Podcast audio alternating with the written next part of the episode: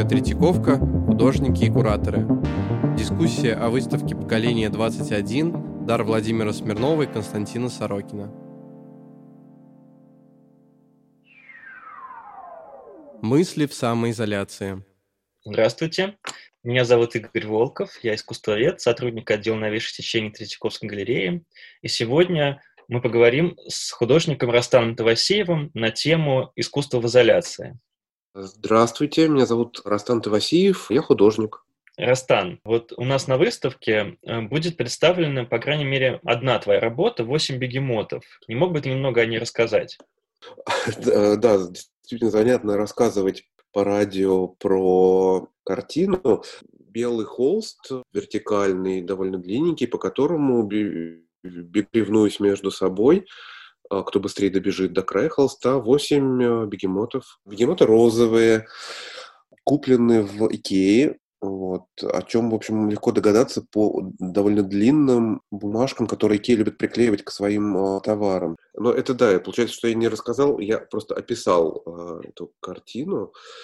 Вот, она была сделана где-то в 2010 году. Я начинал э, экспериментировать вот с э, методом бегемотописи, и, собственно, название бегемотопись возникло после того, как я создал это произведение и увидел, что оно хорошим получилось. И я подумал, что да, действительно это работает, и стал экспериментировать дальше. Но вот это, получается, один из таких первых опытов в бегемотописи. Правильно я понимаю, что это действительно, ну, эта работа интересна тем, что это как бы такое первое произведение в этой технике, и потом, на самом деле, это был у тебя большой проект, который связан не только с самими произведениями, но еще и с образовательной деятельностью. Вероятно, это даже первая или вторая картина, созданная в этой технике, и э, эта техника получила свое название благодаря этой картине бегемотопись. Довольно приятная э, практика, вот, и, и очень э, эффективное, что ли. То есть э, простыми э, действиями можно получать очень э, сильный, серьезный результат. И действительно, в какой-то момент, когда стало понятно, что, по крайней мере, этот творческий метод эффективно работает, в моем случае, я стал думать, только ли это персонально мне подходящий способ рисования. Подумал, может быть, и для других людей он тоже может пригодиться, и описал его как образовательную программу. Стал пробовать в разных местах э, с разной аудиторией э, этот метод. И действительно оказалось, что он прекрасно работает с другими людьми, то есть действительно очень хорошо помогает э, творчески самореализовываться самым разным людям, разного возраста, в разных регионах страны, разных социальных групп, то есть действительно работает.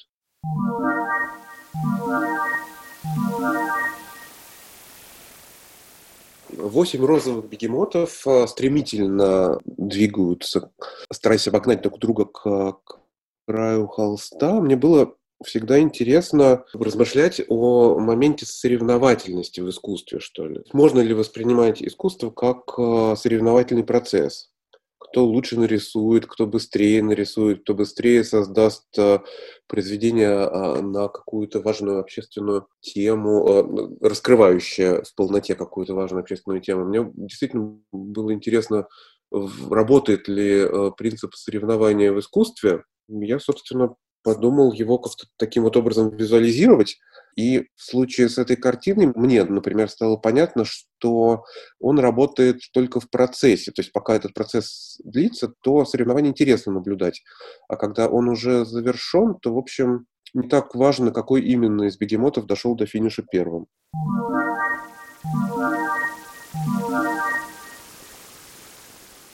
На нашей выставке, вот, проанализировав большой материал, большой материал произведений некоторых современных художников, а, мы выделили раздел под названием «Игра».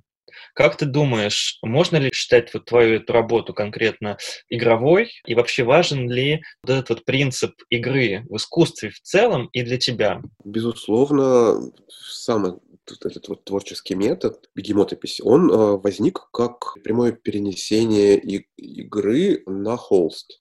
То есть я буквально этими игрушками играю. Получается, что я часто использую игрушки в своей художественной деятельности. Так почему же их не привлечь к созданию произведений? Пускай они тоже работают. Я их стал включать в живописный процесс, ощутил э, очень приятную радость от освобождения от страха. То есть бегемотопись нужна мне, чтобы справляться со страхом. Дело в том, что э, рисовать картину страшновато, потому что очень много картин написано за историю искусства. Среди них очень много прекрасных произведений создано. И когда думаешь, что тебе нужно создать произведение, которое сравнивать с этими великими образцами, становится немножко волнительно. Здесь э, как раз мне очень сильно помогают э, с этим волнением справиться, помогают э, игрушки, как участников процесса творческого, перекладывая на них э, всю ответственность за то, что я с их помощью делаю. Вместе с этим ощущением ответственности уходит и страх. Сейчас у нас условия да, карантина. Всем очень нервно, э, у всех там обостряются какие-то неприятные чувства.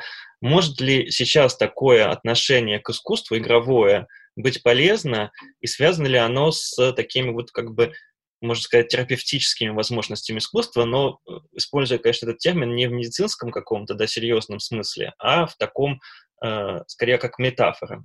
Да, мне кажется, что тут э, искусство, оно а, по природе своей психотерапевтично. То есть лю, любая творческая практика, она э, помогает справиться с э, кризисом каким-то внутренним или внешним. Думаю, тут э, немного даже удобнее, потому что с помощью бегемотописи невозможно создать плохое произведение искусства. Действительно, она могла бы быть полезным инструментом преодоления кризиса, но мне кажется, что, в общем, как и любое другое творческое действие, ну, а как ты считаешь, вот сейчас у нас такая ситуация, что люди, ну, пока не могут, по крайней мере, ходить в музеи, смотреть на оригинальные произведения искусства, да, но, э, в принципе, наверное, потребность творить и соприкасаться с искусством есть у многих. И она как раз может быть сейчас очень полезна и очень важна. Как ты думаешь, как вот в такой ситуации сейчас можно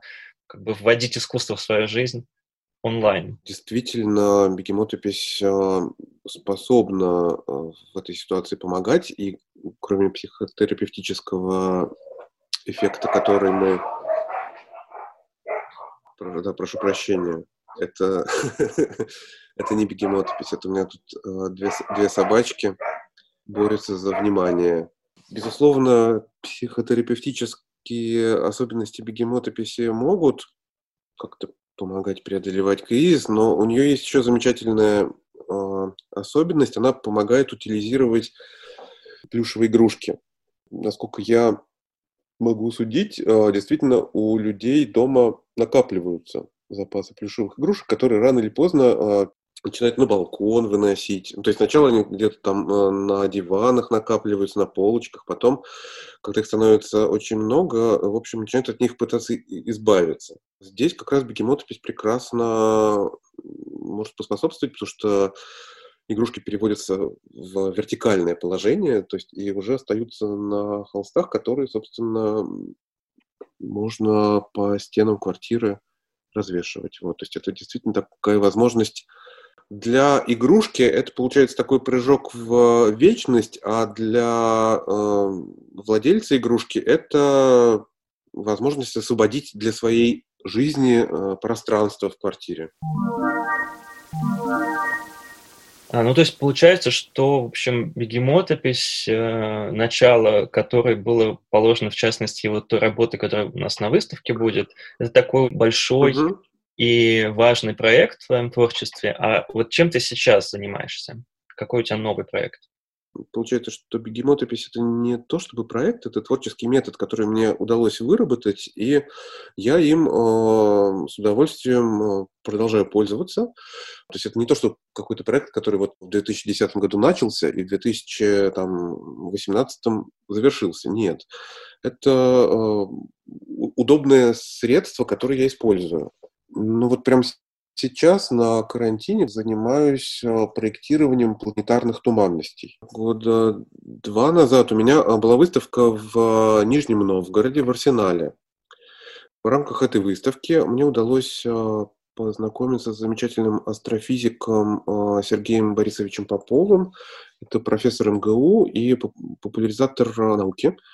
А, у него замечательный талант рассказывать очень простым языком очень сложных и для меня совершенно непостижимых вещах. Вот. И мы с ним говорили о возможности работы художника в космосе, то есть о возможности Э, создание произведения искусства э, в космическом пространстве э, с использованием тех объектов, которые там в большом количестве находятся. То есть как работать с астероидами, с кометами, с, со звездами и, и с туманностями в частности. То есть мы через какое-то время мы с ним записали цикл видеоинтервью в Москве в павильоне космос на ВДНХ, и э, там уже чуть подробнее э, мне удалось у него разузнать, как с точки зрения науки возможно э, воздействие художника на те или иные космические объекты. И дальше, продолжая размышлять в этом направлении, я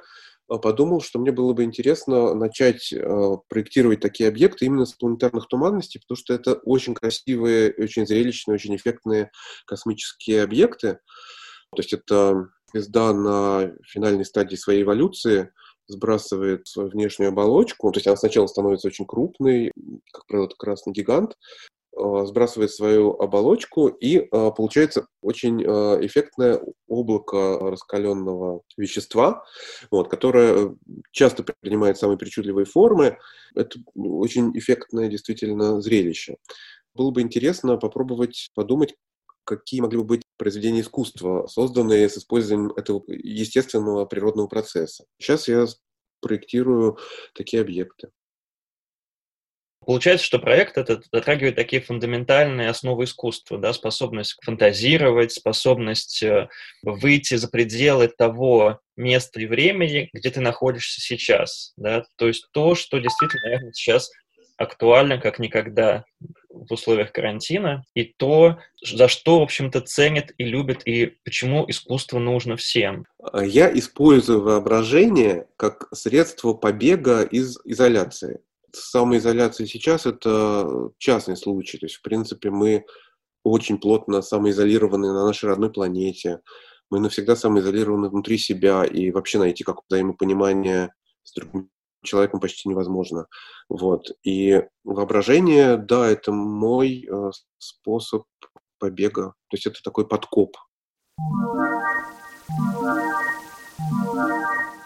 Почему я пойду на выставку? Дело в том, что там смогу посмотреть на прекрасные работы коллег, которые, в общем, как я надеюсь, дадут мне какое-то представление более объемное, что ли, о том времени, которое мы переживали последние десятилетия. Вот. И то есть это, да, такой, получается, отпечаток эпохи, который хорошо бы осознать и э, рассмотреть при переходе в новой какой-то эпохи, которая, похоже, что нас в ближайшее время ждет. То есть э, я, да, в любом случае пойду на выставку из любопытства, если коротко. Ну, действительно, мне кажется, наша выставка — это такой срез искусства вот последних там 15, может быть, даже 20 лет. И это такое время, которое вот только, как только что было. Мы, многие из нас э, э, в нем активно как бы жили, все это смотрели, но очень трудно анализировать и рефлексировать над тем, что сейчас тебя окружает чем ты живешь. То есть трудно от этого отстраниться и взглянуть со стороны и как-то осмыслить. А вот эта выставка, она может э, дать какое-то, ну, наше видение, может быть, не полное, не исчерпывающее, но какой-то подход, какую-то систему, которую каждый может по-своему как бы воспринять, интерпретировать и потом, может быть, использовать в дальнейшем. Да, приходите на нашу выставку. Большое спасибо, что были с нами. Ждем вас на выставке. Спасибо, Растан. Всего доброго. Спасибо большое, Игорь. Всего доброго. Слушайте в следующем эпизоде «Ежедневное искусство». Каждая вещь вокруг нас, она говорит о неком времени, которое было или будет, то ли его проглотить, то ли наоборот научиться не спешить и жить в этот момент, только сейчас, в ожидании того, что когда наконец оно закончится, художник становится как барометр, который как бы оценивает состояние вообще за окном. Понятно дело, что мы, всякие манипуляции со временем сейчас происходят. Мы остались со временем и с предметами вокруг нас. Это вообще такое свойство искусства, как бы пророчествовать.